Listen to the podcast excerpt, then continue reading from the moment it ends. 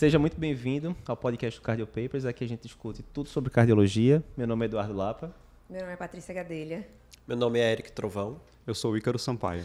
E hoje a gente vai discutir um assunto bem interessante: 10 dicas de endocrinologia que todo médico deve saber.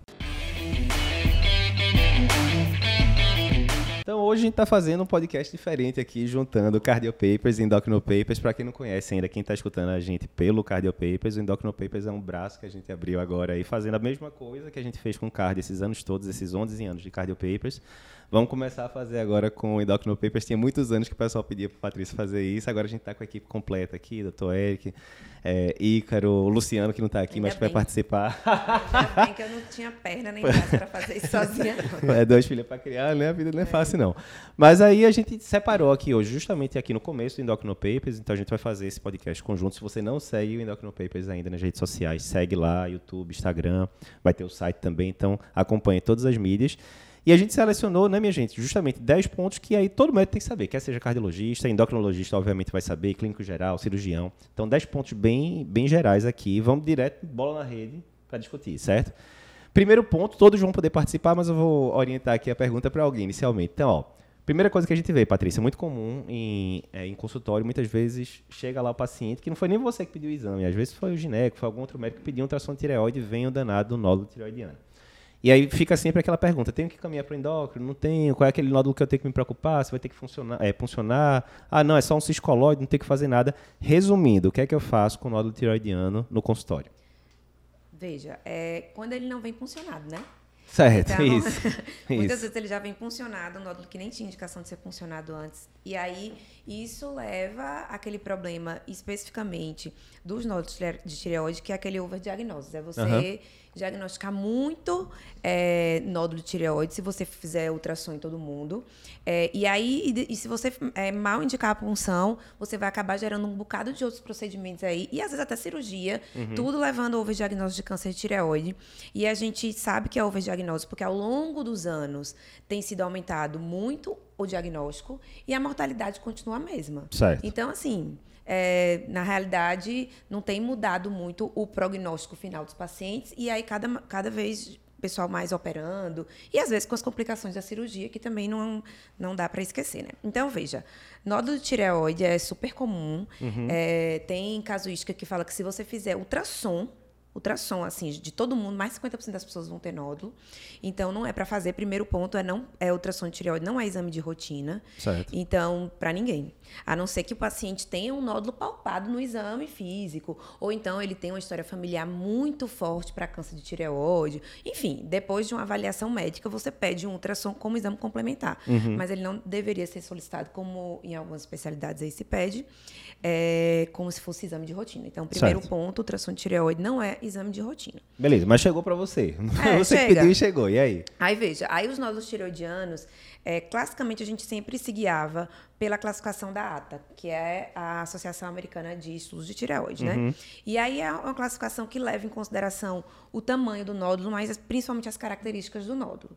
Então, por exemplo, um nódulo puramente cístico, que é muito comum também a gente ver é, em atenção primária, puramente cístico, só tem água lá dentro, ele não é, É aquele que aparece todo pretinho todo preto, tal. assim, anecoico, né? Aham. Então ele não deve nem ser puncionado, independente do tamanho. Acabou-se. Acabou-se, assim, é, você, a gente recebe isso, um bocado de, de, de paciente que chega, às vezes, em triagem. Uhum. Então, é bateu, voltou, não deveria nem ter sido encaminhado. Às vezes chorando por causa Aquela de um triagem de 30 segundos, né? Ô, meu filho, é só isso aqui. Então É, Só um cisto de tireoide. Certo. Então, esse. Ah, tem exceção? Tem, porque tudo em medicina tem exceção. Então, a pessoa às vezes tem um cisto enorme, que esteticamente fica feia. Sim, sim. Mas a maioria não é nada disso. Então, o cisto de tireoide não deveria nem ser funcionado. Aí, falando mesmo de nódulo, né? Aí você vai ter aqueles nódulos que são mistos, que tem um componente cístico e sólido. Esses também, a maioria das vezes, são benignos.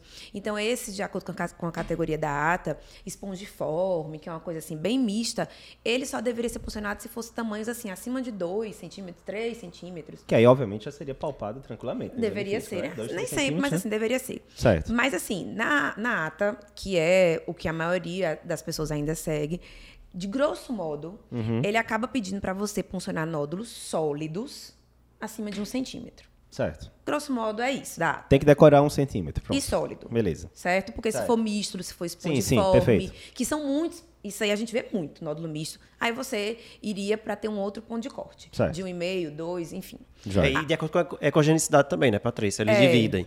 Quando é, é isoecóico ou hiperecóico, eles já aumentam isso para um e meio. Quando é hipoecóico, que é um, centímetro, centímetro. Que é o mais Certo. comum. Aí, assim, para subdividir ainda mais, aí tem uma classificação que a gente acaba usando mais, que é uma classificação que se chama de TIRADS. Certo. Que foi feito baseado lá no BIRADS, assim, Da pra- mama. da mama, para poder uniformizar é, os achados do ultrassom de tireoide. E hoje a gente recebe, de fato, a maioria das pessoas que faz ultrassom de tireoide bem já coloca lá como é que foi a categoria de a, a classificação de TIRADS. E aí leva em consideração se ele é sólido, se ele é iso, hiperecóico ou hipoecóico, porque isso faz diferença. Se ele tem calcificação, se ele tem calcificação pontiforme, se ele é irregular, se ele é mais alto do que largo. Então, aí você junta tudo isso. Obviamente que a pessoa não é especialista não vai precisar decorar tudo isso. A gente, que é endocrinologista, acaba decorando, isso às vezes até cai em prova. Obviamente que o ultrassonografista que faz tireoide, aí que ele tem que saber mesmo. E aí você junta lá os pontos, e aí você vai ter categorias de TIRAD diferentes. TIRADS 1, 2, 3, 4 e 5. TIRADS 1 é aquele cisto, é aquele que não ganha ponto nenhum. Certo. Ele nunca vai ser funcionado. TIRADS 2, ele tem dois pontos. Então, às vezes, é aquele nódulo que ele é, é completamente hiperecóico, porque hiperecóico é bom. E tem um, um componente misto. Certo. Aí ele só vai, ele também dificilmente vai ser funcionado. E aí, de acordo com o CETIRADS 3, 4 ou 5, ele vai aumentando a suspeita e você vai é, diminuindo os pontos de corte para fazer a punção.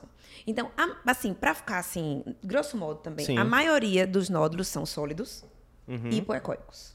Maioria. Então, ele ganharia dois pontos por ser sólido, dois pontos por ser hipoecóico. Aí ele seria TIRADS 4.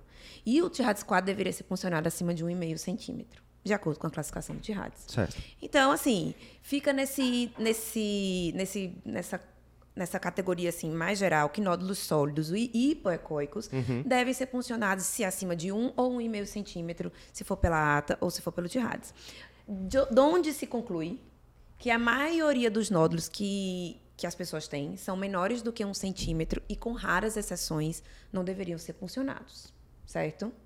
Os menores de um centímetro. Não deveriam. Não deveriam. Certo. Perfeito. Não deveriam ser funcionados. Tem exceção? Tem. Tem exceção. Aquele paciente que ah, tem um nódulo menor do que um centímetro, mas tem um linfonodo Sim. associado. Tem um nódulo menor do que um centímetro, mas cheio de coisa ruim lá. Aquela história da vascularização, o pessoal não vê mais não? Se é Não, vascularização não central, muito, periférica. Não Morreu, muito, morreu. Vixe, tô ficando velho, porque na época da faculdade o pessoal falava direto isso. chamas, Chamas. que é uma radiologista até lá de São Paulo, da USP, Uhum. ela fez essa classificação e que mostrava que uma classificação, um nódulo que era muito vascularizado central, era Isso. pior do que esse periférico. Enfim, e aí ao longo da, A do tempo, não é tão boa. Não é tão boa. Tá. Correlação não é tão boa, então o TIRADS é melhor e é o que a gente usa hoje em dia. E o TIRADS não considera vascularização Nem entra. né? É, pois em é. nenhum dos Não é. coisas. Não olha. Tem até gente que ainda coloca hoje em dia, sabe? Coloca o TIRADS e coloca a vascularização. Enfim, é um dado a mais. Uhum. Perfeito. Mas ele sozinho não vai indicar nem excluir a possibilidade de biópsia. Então, assim, para finalizar esse tópico, regra geral, nódulos sólidos e hipoecóicos acabam sendo funcionados se maiores do que um centímetro e nódulos menores do que um centímetro, via de regra, não devem ser funcionados com raras exceções. Beleza. Beleza. Segundo ponto que a gente separou aqui das 10 dicas de endócrino que todo médico tem que saber em relação à terapia para DM2, né? Diabetes tipo 2. Então, vê, Ícaro, a, a gente se acostumou muito na época da faculdade a passar metformina, né, como droga de escolha para paciente diabético. E aí, nos últimos de 2015 para cá, tiveram todos os estudos com os novos antidiabéticos, né? A gente da CARD já está careca de, de escutar os benefícios.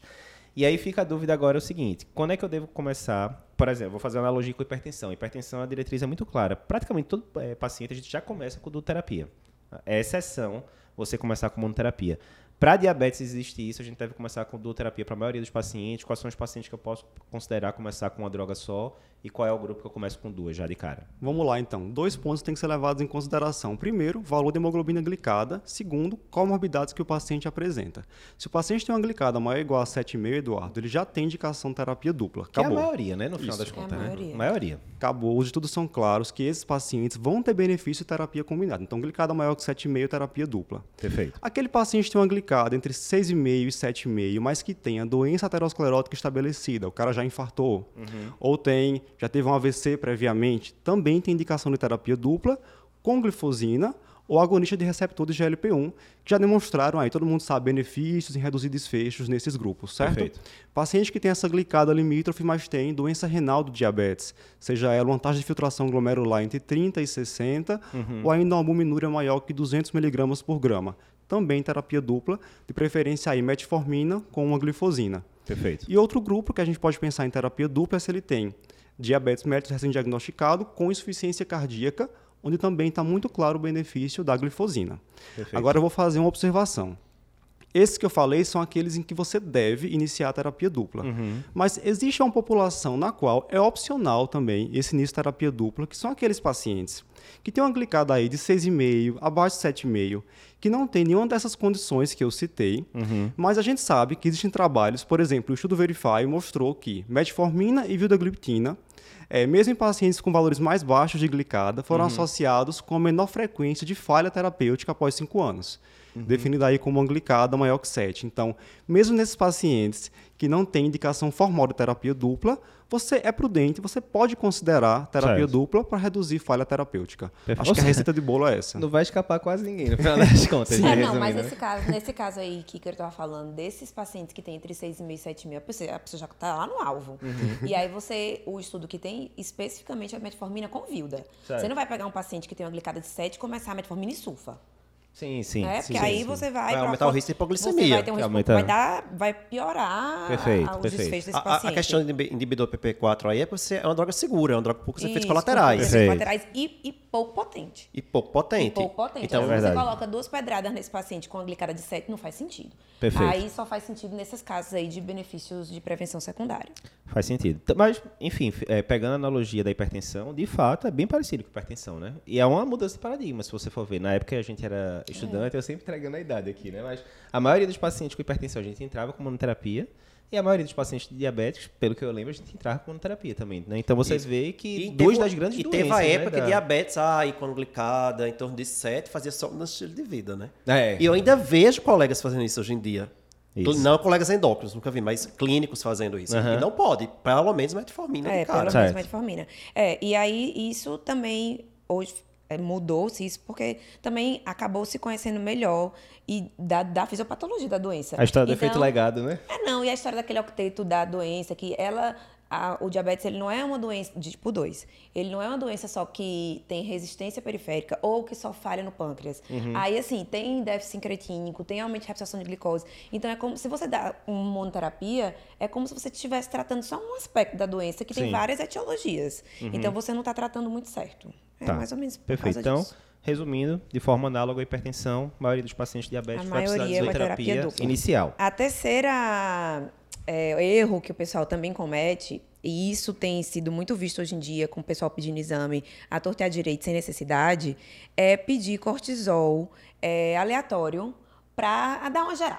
Vou fazer aqui, o paciente está com queixa de fadiga, que já, já ah, está com fadiga, muito cansaço, chega cansado do trabalho, não sei o quê. Vou pedir um cortisol para ver se esse paciente não pode estar com síndrome de Cushing, alguma coisa assim. Certo. Ou então até para ver se esse paciente não está. Enfim, pede um cortisol aleatório Para uma, uma runheira qualquer. para uma tá- runheira qualquer. A pessoa não tá- tá com Porque muito o paciente está muito fadigado, não sei o quê, né? Acha- E aí tem aquela história da fadiga adrenal, que é uma doença inventada, que não existe. Certo. Mas o que a gente vai comentar aqui é basicamente a dosagem de cortisol aleatório como se fosse um rastreio para síndrome de Cushing, que Uhum. isso é completamente errado. E aí, conta aí, É, Eric. Patrícia já respondeu, né? Nu- Nunca eu vou pedir cortisol sérico para triar paciente para hipercortisolismo. Isso não existe. Certo. É, não faz o menor sentido, até do ponto de vista fisiológico, fisiopatológico. O que a gente precisa avaliar é, é, é fazer um teste de supressão, saber se aquele cortisol ele está sendo produzido de forma autônoma. Então ele pode vir um cortisol de 30, de 40, ou até de 10, de 20 aleatório no paciente com síndrome de Cushing. Certo? Não tem um ponto de corte. Então, o ideal seria ou eu suprim- tentar suprimir esse cortisol, então uma pessoa normal, eu, Eric, se eu tu- fizer o uso de dexametasona, vai suprimir lá a produção de ACTH pela minha hipófise e o cortisol vai cair, cortisol sérico, certo? Um paciente com síndrome de Cushing, o cortisol não vai cair. Então eu faria o teste de supressão. tem um adenoma virado moede coentro lá e que Sim, o não adenoma ele é sofre- autônomo, então Sim. ele não vai sofrer esse feedback com aquela dosezinha que eu estou dando de dexametasona. Perfeito. Então, eu posso fazer o, o teste de overnight, que é aquele que a gente faz um miligrama, Uhum. né, em torno de 11 horas da noite e meia-noite do dia anterior e coleta o cortisol no outro dia. Ou, se eu quiser um teste com mai- melhor acurácia, é, para fazer a supressão, eu faço o chamado LIDO-1, né, Uhum. que é aquele que você faz a dexametasona de 6 em 6 horas, por 48 horas, e aí dosa no, no- no- também um cortisol basal, em torno de 8 horas da manhã, para Uhum. ver se suprimiu ou não. Agora, se eu quiser só o valor de um cortisol sem supressão, aí Uhum. não adianta eu querer fazer cortisol sérico, que seria a dosagem de cortisol total. Certo. Certo? Eu, fa eu precisaria do cortisol livre. E aí, esse cortisol livre eu posso dosar ou na urina Uhum. ou na saliva. Então, também para rastreio de hipercortisolismo, eu Uhum. posso ter o cortisol livre urinário e eu posso ter o cortisol salivar da meia-noite. Aí tem esse horáriozinho aí específico de ter que ser da meia-noite, que é o horário do dia que o cortisol, pelo ritmo circadiano, está mais baixo. E, O urinário é isolado ou é de Não. 24 não, horas? não. 24 horas. Certo. Certo? Uma, numa urina isolada, uma amostra isolada, não tem valor. Certo. Tem que ser- e aí tem um problema de coleta. Porque depende muito de coleta, tanto é que é um exame que tem que ser repetido, um resultado só positivo, assim, não, não, seria suficiente. Certo. É, e o cortisol da meia-noite é aquela história de que, como a- a- a- o nível mais baixo de cortisol que eu tenho no dia é a meia-noite, nesse período, Uhum. a primeiro, primeira alteração que eu tenho na síndrome de Cushing é a perda dessa queda Certo. noturna. Então, tem uma sensibilidade muito boa, e aí o cortisol Uhum. salivar teria essa, essa utilidade. Então, eu tenho que partir para um desses exames. Ou eu faço supressão com Dexa, ou eu faço cortisol livre na urina ou na saliva. Agora, cortisol sérico, total, dosado aleatoriamente, não serve. Não serve. Então, assim, esses três testes que são os que a gente faz para rastreio de síndrome de Cushing, que é o excesso de cortisol. Lembrando que é um Isso. negócio muito raro. Aí, é, a gente usa esses testes, mais de um, para poder confirmar o diagnóstico da síndrome de Cushing. É, a dosagem de um cortisol de manhã deveria ser feita se eu suspeito da deficiência de cortisol. Pois é, que eu lembro que tinha uma história dessa, né? Quando vinha abaixo de 3, aí não Isso, sei o ainda ainda é assim. E ainda Aí, assim. ó, a memória tá boa Então, aqui, ó. se eu tenho suspeita da deficiência, ou seja, a pessoa tem sintoma, não é a pessoa que chegou pra mim dizendo que Tá ah, cansada.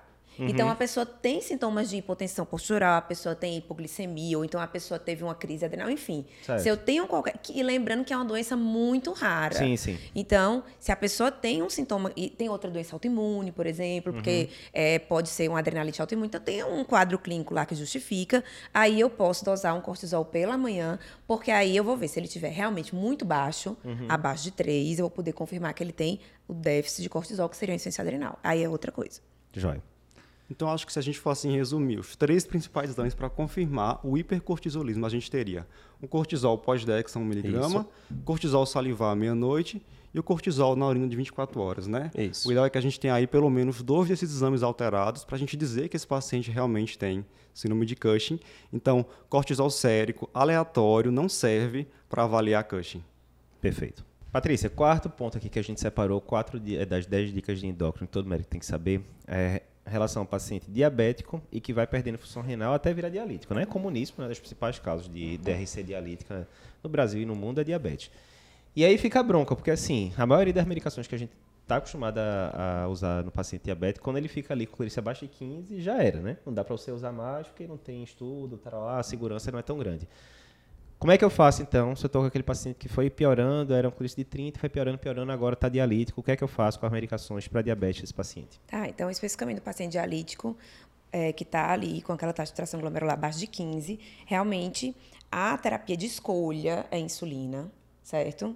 Então, acaba que o paciente vai precisar de uma dose, inclusive, menor de insulina, porque a insulina ela é depurada ali também pelo rim, então acaba que ele é, é, inclusive, uma das dicas que você vê, poxa, o paciente tá usando tal dose de insulina e de repente está começando a fazer hipoglicemia, você tem que checar a função renal, porque pode ser que ele tenha deteriorado. Mas, enfim, é insulina. Não sendo insulina, sobra, sobram poucas opções com essa taxa de tração glomerular abaixo de 15. E aí que entram é, as gliptinas, né, que são os inibidores do EPP4. Geralmente eu implico mesmo com as gliptinas, porque são drogas que, assim, atualmente são seguras, mas elas são muito neutras de todo ponto de vista cardiovascular, renal, C, e acaba que tem o mesmo custo das glifosinas. E o pessoal ainda prescreve muita gliptina. É, e não acaba que não prescreve tanta glifosina, achando que a gliptina é bem mais barata e muitas vezes nem é. Mas no contexto específico desse paciente dialítico ou que está perdendo função renal, aí as gliptinas sim são uma opção terapêutica boa, porque elas são seguras e você pode utilizar até taxa de filtração glomerular bem reduzida, ajustando para a função renal, com exceção da linagliptina, que você pode utilizar com a dose cheia até o fim. Certo. Então, a linagliptina é a única que você vai usar com a dose cheia, mas as outras você pode utilizar é, com redução de dose, cada uma lá, só olhar na sua tabelinha, mesmo no paciente dialítico. Lembrando que elas não são drogas potentes, então são drogas que vão baixar aí 0,7, 0,8, ponto- 0,7 ou 0,8 de glicada. Então, se o paciente tem lá sua glicada de 8, 9, não vai ser só uma gliptina que vai resolver, vai acabar tendo que ser insulina mesmo. Tá, mas algumas dúvidas. Primeiro, metformina, quando você vai para boa parte dos cânceres, eles colocam aquela velha história da creatinina acima de 1,5 em homens, 1,4 em Não, não é mais assim, não. Pois é, hoje em dia em que pé anda, a metformina, aí não vamos, vamos generalizar a pergunta. Cores de 30, de 45, de 15, como é que é o, o limite que se usa A gente já dia? fez um podcast sobre Eu isso. sei, mas... Então, a gente já fez um podcast sobre isso, mas basicamente, é, taxa de filtração glomerular abaixo de 30 Certo, tá contraindicado. beleza. Então, no dialítico já, já foi, né? E aí. Inibidor de SGLT2, como é que fica? Inibidor de SGLT2 é em bula. Em bula. Uhum. É, empaglifosina está com taxa de filtração glomerular é, contraindicada abaixo de 30. Perfeito. DAPA vai mudar, mas ainda está 45. E, é, então, 30. Lembrando que a gente tá gravando no finalzinho de 2021, né? É. Porque talvez alguém escute depois, não, já então, mudou. tá? é isso. Então, de regra, em bula, Certo. elas estão contraindicadas para taxa de filtração glomerular abaixo de 30. Tem estudo que usou abaixo disso? Tem. Uhum. O próprio Credence, ele usou com taxa de filtração glomerular até 25. Certo. Então, os nefrologistas têm usado, e até, se eu não me engano, o Cadigo deu uma... uma 20 a 25, se eu não me engano, é, é, que eles colocaram. usado né? aí até 25 é, como uma terapia meio off-label, mas ainda Uhum. com segurança. Ma- assim como, por exemplo, é, análogos de LP1, também em bula, eles Uhum. são contraindicados para taxa de filtração glomerular abaixo de 30. De Ma- quin- de, de 15, de tri- e de 30 em bula.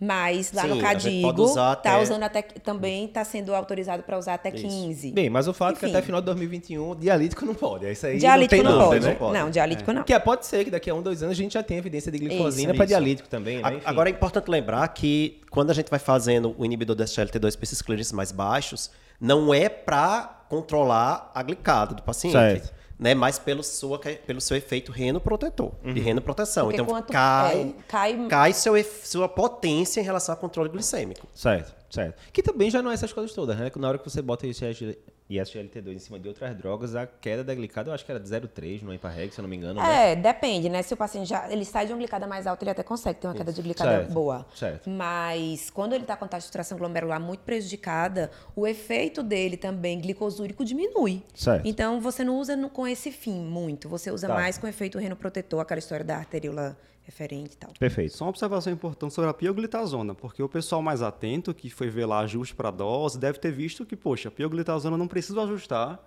taxa de filtração glomerular estimada abaixo de 30, menor que 15. Mas veja, é uma medicação que realmente não precisa de ajuste, mas que causa retenção hídrica, ganho de peso. A gente não vai prescrever para um paciente que está em terapia dialítica. Isso, a gente vai usar fratura, né? É, A gente vai usar o bom senso. é tudo não que o pode, renal né? crônico não quer. É a história, Tá. pode, mas não deve. Isso, é. Até pode, mas não deve usar. Então, em resumo, aquele diabetes mais bonzinho, né? Melhor controlado, uma gliptina pode ser suficiente. Se controlou um pouco mais, vai ter que Insulina. iniciar a Insulina. insulina. É. Beleza.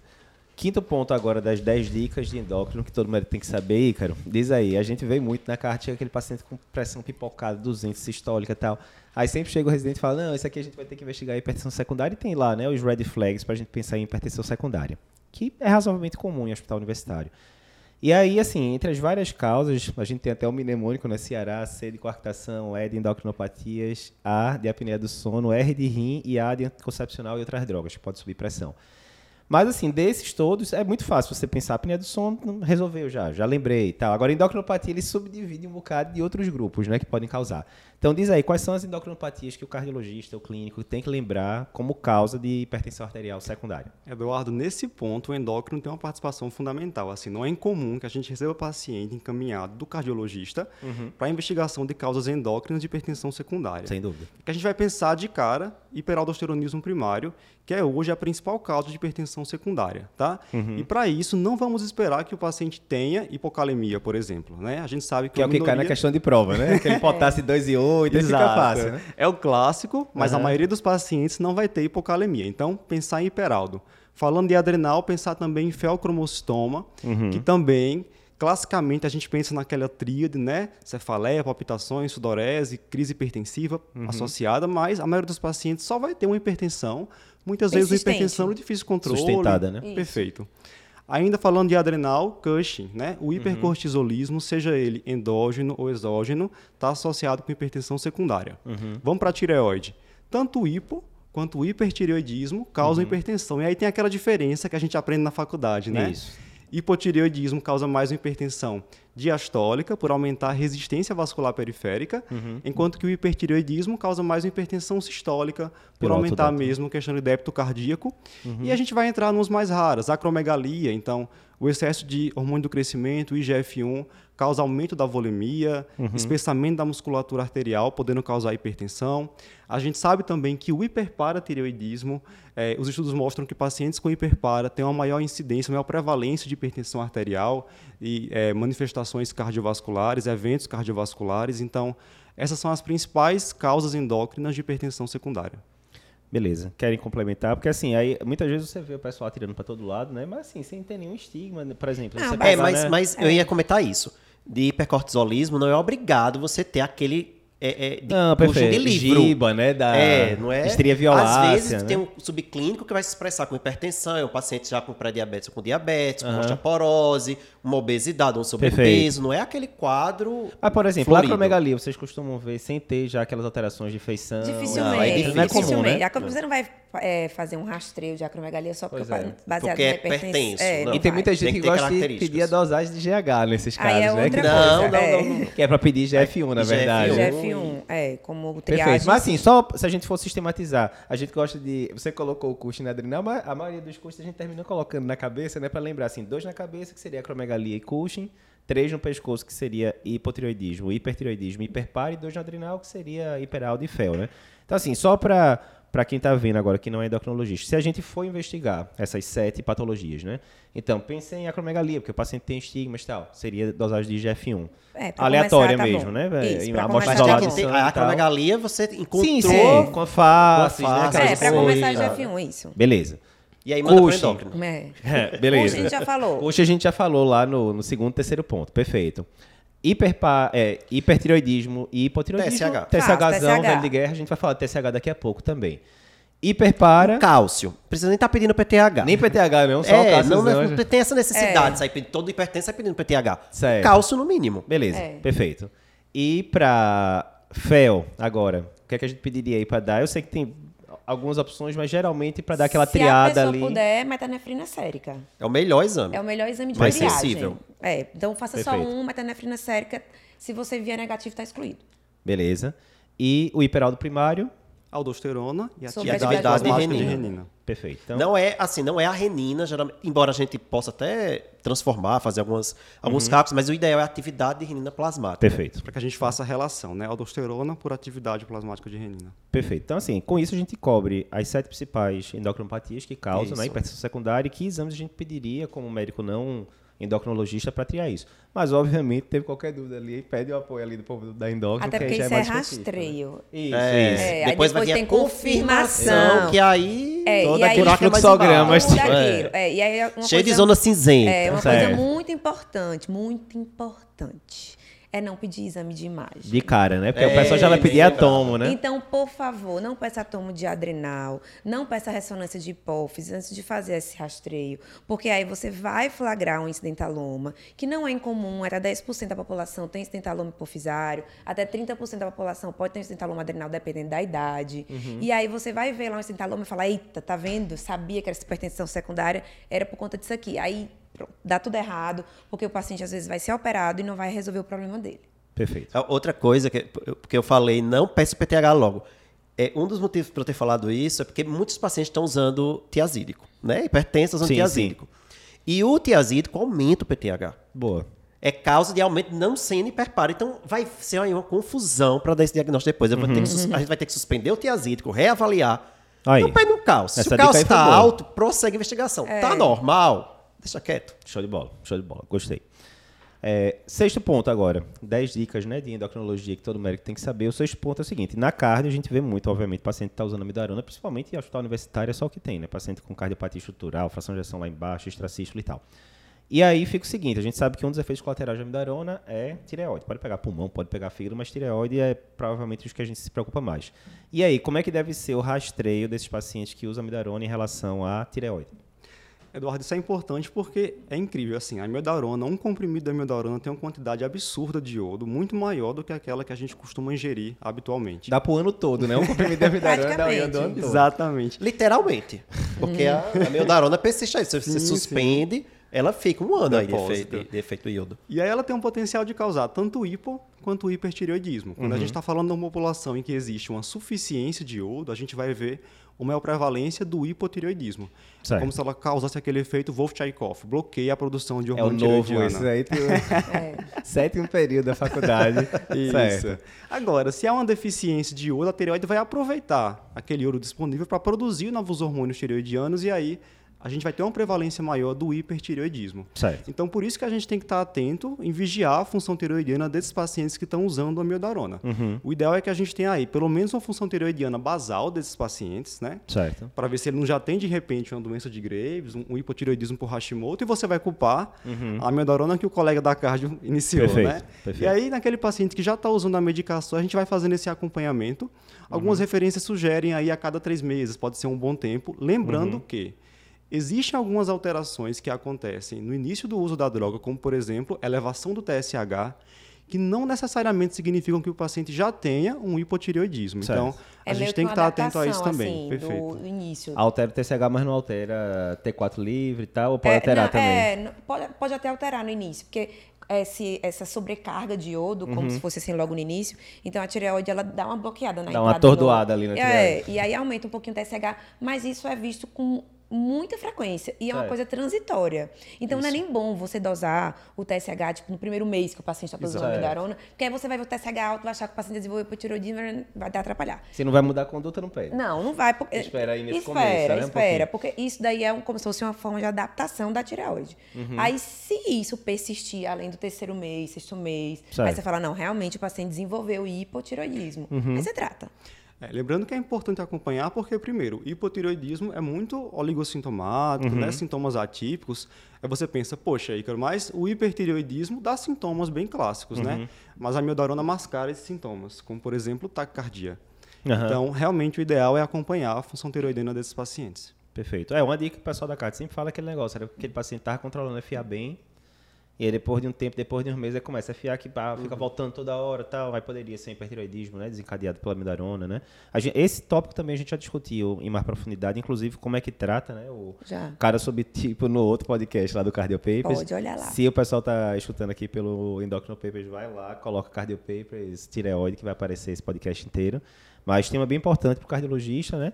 E a gente tem até um mnemônico lá, quem quiser ver depois treta, né, da mildarona, que você tem que pensar em é, olho, enfim, é, função é, pulmonar. E a tireoide está lá no começo, logo é o T do treta, né? É a tireoide que a gente tem que ficar monitorizando. Esse é o sexto ponto. Sétimo ponto. Eric, quando é que eu devo dosar vitamina D em consulta de rotina? Não devo dosar, diz aí. Depende do paciente. Né? Eu- esse, né, essa história de estar dosando para todo mundo, chegou, já sai com uma no- no- solicitação ali de uma vitamina D, não é recomendado. Porque aí, de novo, vamos diagnosticar, su- overdiagnóstico de deficiência de vitamina D e tratar pessoas que não precisavam ser tratadas. Né? É um tema polêmico, mas que ainda assim carece de algumas respostas aí na literatura. Mas qual é o posicionamento atual? Né? E aí tem um posicionamento recente da Sociedade de Patologia Clínica aqui do Brasil, junto com a, a, a, socia- a SBEM, que é a Sociedade de Certo. Endócrino, né? em que você só deve pedir para aqueles pacientes que têm alto risco de deficiência de vitamina D ou de doença osteometabólica. Por né? exemplo? Idosos. São né? muitos. São Certo. muitos. Idosos acima de 60 anos deveria. Certo. Certo? Certo. É, pacientes já com doença osteometabólica, como osteoporose, com hiperparatireoidismo. Certo. Pacientes com é, é, doenças crônicas inflamatórias ou autoimunes, você deveria também solicitar Uhum. gestantes. É outro grupo de pacientes que é Certo. recomendado você dosar. Agora, é, me- é melhor a gente memorizar quem não deveria. No caso da gestante, porque a bronca seria pro feto, provavelmente, Feto. né? Embora isso também seja careça muito bem a ainda opinião de especialista, é, pelo visto. bem a É, opinião de tem algum- especialista. tem alguns estudos que mostram que deficiência de vitamina D pode estar associado com pré-eclâmpsia. Também dá- poderia dar problema para a própria gestante. Tá mas, bom. mas não tem nada dizendo que ao repor você vai. É, diminuir o é- risco. Essa é a grande, pergunta, né? questão. Essa é a grande pergunta. Agora, quem você não deve dosar? Pronto. O jovem, certo? Abaixo de 60 anos, A sem gente doença aqui, né, nenhuma. ó, quero- a gente. quero ser classificado aqui- como jovem É, não, vez aqui, com pessoal. Todo mundo, nenhum de nós tem indicação de dosar. Vitamina D. Vita- Não, Quer dizer, mentira, eu tenho, eu tenho Patrícia doença tem. Patrícia tem, é a Olha, aí a única. pessoa está até dizendo as comorbidades. Eu tenho doença celíaca. Síndrome de má absorção é Certo. indicação. É. Mas Certo. um jovem sem doença crônica nenhuma, saudável, Tá. não precisa Não precisa. dosar. Aí outra coisa Não, que e lembrando que o jovem a gente tá dizendo abaixo de 60 anos aqui. É, né? abaixo de 60 anos. Perfeito. Aí, perfeito. outra indicação que também tem lá e que também abre é, coisa controversa, porque aumentaria muito a quantidade de pessoas que precisam, são pacientes com obesidade. Porque Certo. os pacientes com obesidade, eles têm, assim, a, a vitamina D é uma vitamina lipossolúvel que fica acumulada no, no tecido gorduroso. Certo. Então, ficaria menos disponível na circulação. e Hum, faz aí, sentido. aumentaria realmente mais, assim, o leque de pessoas que... É, porque o que? É quase 20% da população, né? Já ba- Ah, é, brasileira, né? Que tá por aí, né? De... A grande questão é que a gente não sabe, tem essa indicação mesmo, a gente não sabe se sim, mas ok. O obeso tem níveis de vitamina D mais baixos que o não obeso, mas traz alguma repercussão clínica Isso. para ele? Isso, isso. A gente não sabe disso. É. Então, é uma recomendação você dosar, porque quer que não, você vai encontrar mais nessa população, mas se repor nessa população vai ter algum benefício? Clínico, Não, né? é benefício Porque se clínico. for, é, é benefício laboratorial, ah, eu, eu repus e Aumentou. é, aumentou. É Não, óbvio que vai aumentar, né? é. Mas eu não sei se eu estou tratando alguma coisa. Exatamente. Mas isso é crucial, né? Porque em medicina, muitas vezes, o pessoal. E o paciente, às vezes, é aquele negócio. Ele vai no médico, que ele segue lá os guidelines, não pede, nananã, beleza. Tá lá. Aí ele vai para um segundo médico agora Que que, pede. pede. e fala: Meu Deus, você tá Tava com a vitamina. D baixa e tal. E você repõe. Esse médico é muito bom, pelo amor de Deus, né? Tal. E você não tem. E é muito difícil porque muito médico não entende essa relação de causa e efeito clínico e, né? Imagina o paciente, né? É complicado, realmente. E se você faz todo o storytelling ali pro paciente, é a mesma história do stent. Ah, coloquei stent aqui numa lesão de 60% num paciente assintomático, que a gente sabe que não tem benefício.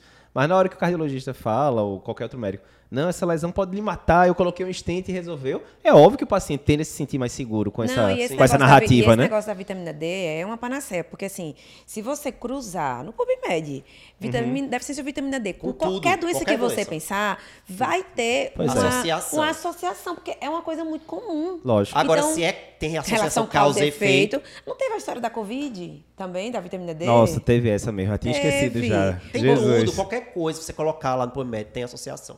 Porque é que uma é- coisa muito comum. Que é o claro, é um dos provavelmente 10 mandamentos da medicina tem- baseada em evidência que é, é, associação não é Não é causalidade, causa e né? efeito, Pelo amor de Deus, né? exatamente. E outra coisa que a gente tem que lembrar é que a técnica de dosagem da vitamina D não é boa que a gente utiliza. Aham. Tem muito erro de dosagem. Porque dosar hormônio, vitamina D é um hormônio. Dosar Certo. hormônio não é uma coisa simples. Sim, sim. Não é que eu posso confiar 100% que ela tá ali na minha laboratório, frente, no né? laboratório. Existem as técnicas mais adequadas para dosar a vitamina D, por exemplo. E Uhum. a maioria dos laboratórios que a gente faz não é a técnica mais adequada. Certo. Então tem muito erro de dosagem também. Então a gente tem que individualizar bem o paciente para que a gente vai fazer, Tá. para não fazer e uma aí, e reposição aí outra inadequada. coisa, né? Que é essa história de se você acaba pedindo para todo mundo, pessoas jovens, sem obesidade, sem qualquer outra má absorção, sem uso de corticoide, Uhum. enfim. Aí você vai acabar é, achando valores limítrofes ou até valores baixos. Você Uhum. fala, ah, Patrícia, mas besteira. Repõe uma vitamina. Besteira é repor vitamina. Mas é aquela história. Você vai repor é, uma vitamina que às vezes, é, se você repuser errado, pode até intoxicar. Sim. Primeiro Vez por ponto. outra a gente Porque vê, né? tem, tá sendo mais comum né? hoje em É. dia, né? Tem uma É. galera aí fazendo reposições, doses altíssimas Isso, então- É, eu lembro que intoxicar. o ambulatório da Card fica do lado da nefro lá. Eu me lembro algumas vezes o pessoal dizendo, ó, mais uma nefrocalcinose por causa de Então, né? pode acontecer problema. E não, não é barato também, não. Uhum. Então, assim, vai doer na sua saúde, vai doer no seu bolso. Pra quê? Só pra você ver um resultado. Ah, não, era, Normal. era 22, aí agora Cosmética, tá né? ótimo, tá Cosmética. 32, enfim. Não, e isso, é, é lembrar do valor também, né? Porque muita Também. gente acha Ainda tem isso. tem isso do valor. É que é 20, valor é normal. É 30. 20, é 30. É, esse Pois mesmo é. grupo para qual você vai dosar é o grupo em que você espera uma vitamina D acima de 30. Idosos, doença metabólica, obeso, síndrome da absorção, drogas que, que Sim, aumentam a chance com glicorticoide, antirretrovirais, enfim. O grupo de, de jovens saudáveis é acima de 20. Exato. Ah, não é pra sabia estar acima de pronto, 30, não. perfeito. É pra tá- Então, se veio 24, tá, ótimo. Eu tá sempre tinha normal, essa não vou dúvida de repor 20 nada. e 30, quem era o quê? Pronto, ótimo. Agora, claro, isso- eu tô falando isso agora aqui no final de 2021, pode ser que saia algum Lógico. trabalho e mude depois, mas no momento é, o que a gente tem Lógico, que seguir. perfeito, perfeito. Então, assim, só para facilitar a vida de quem está ouvindo a gente, a gente vai pedir vitamina D, né, para aquele paciente que tem alguma doença osteometabólica, osteoporose, osteomalácia, um raquitismo, pacientes que têm algum fator de risco que interfere na produção da vitamina D, como paciente idoso, paciente com doença hepática crônica, Renal doença renal crônica, paciente tem alguma condição que interfere no metabolismo da vitamina D também é importante, como o uso de anticonvulsivante, fenobarbital, carbamazepina, que a gente vê muito, né? E paciente com doença desabsortiva. Não é isso, Eric? Então, Fatores de, tem fator de risco de deficiência ou para doença osteometabólica? Dosa. Não tem? Isso. 60 quieto. anos sem comorbidades, passa quieto. Vai, vai direto e não perde. Beleza. Oitavo ponto agora, oitava dica de endocrinologia que todo médico tem que saber. Esse aqui é comuníssimo, né? Você Eita, chega lá, na... esse é comum. Você chega no hospital, o paciente já é diabético prévio, usa, sei lá, metformina, alguma outra medicação na glicazida, alguma coisa assim no posto. E aí interna lá por infarto, um AVC, qualquer coisa do tipo. E aí o clássico é você deixar aquele esqueminha de glicose sempre, né? Glicose, glicemia capilar entre 200 e tanto faz tanto, entre 250 e 300 faz tanto de, de insulina regular. E fica assim, né? Primeiro dia assim, segundo dia assim, terceiro dia assim, chega lá 300 e pouco, não, faz aí as tantas unidades que tem na pressão e dá uma semana de internação e o paciente tá hiperglicêmico, você, né, o, o cachorro correndo atrás do rabo e não se resolve nunca, né? Então, qual é o problema aí, Patrícia, dessa parte do, do sliding scale que o pessoal chama, É, né? Isso, a- o tratamento, assim, do diabetes hospitalar nem é o, a objetivo daqui, né? Porque é só um Aham. ponto que a gente está falando. O que a gente vai falar é só da questão do slide scale, que o slide scale é justamente essa tabelinha de, de insulina baseada no valor da glicemia capilar isolada. Uhum. Então, se você fizer só isso, sem deixar uma dose de insulina basal para o paciente, sem, enfim, você só tirou tudo que o paciente estava usando e deixou só essa tabelinha, isso Certo. está errado. Certo. Aí está errado por quê? Porque, veja, o paciente tem uma doença crônica que é o diabetes. Uhum. Aí você chega lá, tira os medicamentos dele e deixa só a tabelinha. Como se a glicemia dele fosse uma febre. Aham. Então a pessoa está com febre, eu vou lá e dou o remédio para febre. Isso é uma coisa, mas ele não tem uma febre. é, o paciente que tem diabetes, ele tem diabetes sempre. Sim. Então ele precisa de um tratamento sempre. Eu não vou só tratar quando a glicemia estiver alta. Isso acaba levando a muita, mu- muitas doses altas de insulina no momento da hiperglicemia. Aí o paciente faz hipoglicemia no próximo Uhum. horário. Aí o próximo horário suspende a dose da insulina. E aí ele fica na, na história da montanha russa glicêmica, né? Variabilidade glicêmica, né? Seria a mesma, a mesma analogia de a gente pegar um paciente hipertenso crônico, suspender tudo e botar captopril se pressão É, sistólica é, acima de mesmo- 160. mesmo É a raciocínio, mesma coisa. Né? Vai ficar nessa mesma caqueada. mesma sobe, desce, sobe, desce e tal. Não, e e essa, essa variab- variabilidade glicêmica alta é, é- aumenta a mor- mortalidade hospitalar. sim, sim. Né? A gente sabe que isso é deletério, então por isso que é errado você deixar esse deixar o esquema. slide scale. Então, assim, é, a- às vezes a gente. Às vezes não. A, a maioria das vezes a gente deixa uma tabelinha de correção. Sim, mas é para ser acrescentada aquela insulina basal que o paciente que se internar e vai ter uma, alguma doença lá, ou alguma doença agudizada e tal, a gente vai deixar uma prescrição de insulina basal para ele e vai deixar uma tabelinha de correção adicional, mas que não pode ser o tratamento único, isolado, porque isso acarreta realmente uma variabilidade glicêmica muito grande e suas consequentes mortalidade. Inclusive, Perfeito. há estudo que já comparou, né? Paciente que ficou apenas com esquema de correção, usando insulina regular, e paciente que fez insulina basal bolos, é, insulina lenta uma vez ao dia, insulina rápida antes das refeições. E esses pacientes do esquema basal bolos tiveram um melhor controle glicêmico. Então, realmente, isso é uma recomendação também que é baseada em estudo. E o melhor controle glicêmico vai interferir até em tempo de, de, de internamento hospitalar, Menos de infecção, menor mortalidade. Perfeito. Aí a gente fala sobre isso em outro podcast. É, isso aqui vai merecer um podcast. Merece um inteiro pra ele. Certamente. Ah, nono ponto agora, nona dica de endocrinologia que todo médico tem que saber. Eric, a gente vê muito aí, às vezes, o pessoal prescrevendo testosterona para paciente que está, né, paciente jovem, que está com a testosterona, inclusive, no limite da normalidade e tal, enfim. Hoje em dia, resumindo, para ficar de dica pro pessoal, quando é que você deve repor testosterona? Diz aí. Quando o paciente tiver deficiência de testosterona. Agora a gente tem que dizer o óbvio. A gente está vivendo uma época da medicina que a Uhum. gente tem que reforçar o óbvio. Então você só vai repor se houver deficiência. Não há nenhuma indicação de você repor testosterona para quem tem níveis normais de testosterona dosados. Perfeito. Né? Só lembra aí os níveis, mais ou menos. pro Pronto, pessoal. isso assim, o, o, o, o nível que eu vou utilizar, as diretrizes eu, do ponto de corte, elas diferem um pouquinho. Né? Mas de uma forma geral, 250, 260, abaixo disso Uhum. seria deficiência. Mas não é só isso. Né? O paciente tem que ter a deficiência laboratorial, registro, mas com um contexto clínico de hipogonadismo. Certo. Né? O paciente que está completamente assintomático, talvez aquela testosterona que está baixa tenha algum erro Melhor laboratorial. repetir, né? Repetir, Uhum. procurar alguma condição clínica, que a gente sabe que existem várias, que diminui uma, uma proteína que carrega a testosterona, que é SHBG, e que Certo. Uhum. vai falsear para baixo o nível de teste total. Avaliar se não é o caso de pedir também uma testosterona livre. Ou seja, esse diagnóstico também não é um diagnóstico único, exclusivamente com feito com exame e só laboratorial, não. Ele é clínico laboratorial. Uhum. Certo. Então você precisa ter aí a clínica sugestiva e um exame repetido, confirmado, deficiência. Confirmou, investigar a causa, claro, né? Se Vou sair aqui já do, iniciando a testosterona. Investiga a causa, determina a causa, que às vezes é uma causa que você, por exemplo, hiperprolactinemia. Vou tratar hiperprolactinemia, não vou repor testosterona. Perfeito. Né?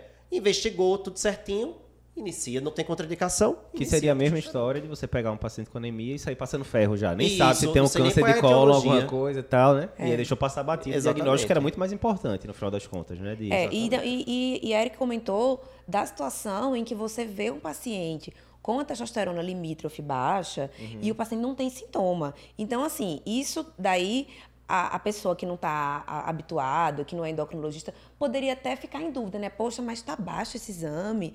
Mas o que a gente vê muitas vezes é paciente que está com exame laboratorial normal. Normal, muito comum. Normal. Um valor de 400, 500 de testosterona. E aí tá com a queixa. Tá com a queixa, né? tá Porque tá dando liga, tô cansado. E tá, tá... E aí, pronto. Aí a pessoa, não. Realmente, essa é a causa. E aí vai querer repor a testosterona Que aí realmente faz sentido algum, né? Você Não, dizer, não, essa coisa é normal, mas ela é normal, mas é escondida Minha ali, não sei o gente, quê. mas é- sabe o que é que acontece? A pessoa está se sentindo cansada. Aí vai fazer a teste. O que é que vai acontecer quando fizer a teste? Óbvio que a pessoa vai se sentir mais disposta. É óbvio, Aham. você está É. injetando testosterona. Sim, sim. Né? A pessoa, olha, aquele médico é muito bom. Aham. Ele descobriu que eu tinha deficiência de testosterona, mesmo exame dando normal. Mesmo que exame coisa dando- fantástica. É. Então, assim, a gente tem que ter cuidado. Não, e né? lembrar de todos os efeitos colaterais, né? Sim, que, há né? riscos associados a isso.